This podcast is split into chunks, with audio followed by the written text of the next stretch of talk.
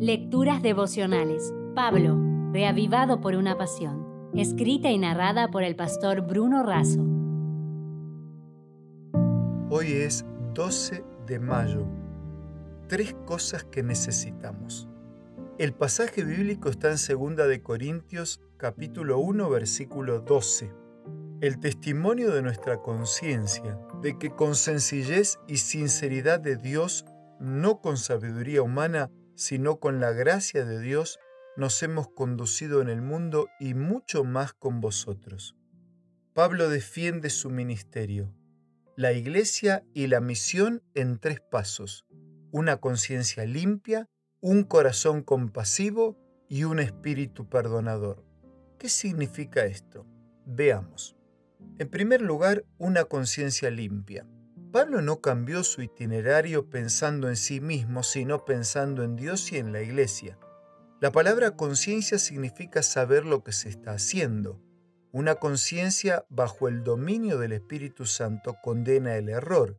Es como una ventana, cuanto más limpia, más luz ingresa, cuanto más sucia, menos luz. El vidrio se va ensuciando como resultado de la desobediencia la conciencia se va cauterizando y deja de cumplir su función.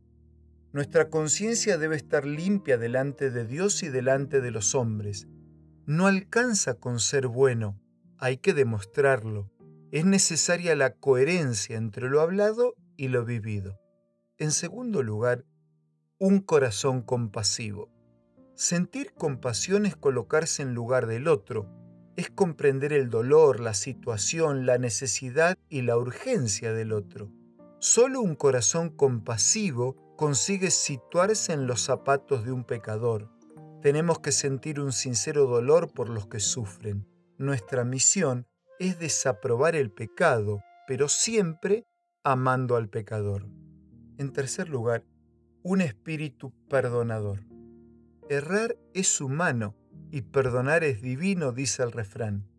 Solo es natural perdonar si estamos ligados al Señor, si no, es imposible. Perdonar es natural en Dios y en todo aquel que vive con Dios. Pablo fue victorioso porque tenía una fe victoriosa.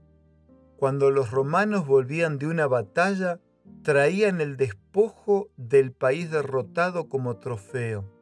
Los soldados vencidos eran encadenados y humillados. El jefe del ejército iba adelante, desnudo y avergonzado. Cuando llegaban a la ciudad, los hijos del general vencedor entraban junto con su padre y los sacerdotes encendían el incienso. Para los vencedores era un perfume de vida para vida, para los derrotados era el olor de la muerte. Nuestro comandante va adelante, como sus hijos se nos invita a entrar con él. La victoria es nuestra. El enemigo está conquistado y derrotado. Dios quiere usarnos para llevar las buenas noticias a todos. Amigo, enfrenta las luchas de hoy con esta confianza. Este es un asunto de vida o muerte. No hay tiempo para la dilación. Hoy más que nunca necesitamos una conciencia limpia, un corazón compasivo y un espíritu perdonador. Si desea obtener más materiales como este, ingrese a editorialaces.com.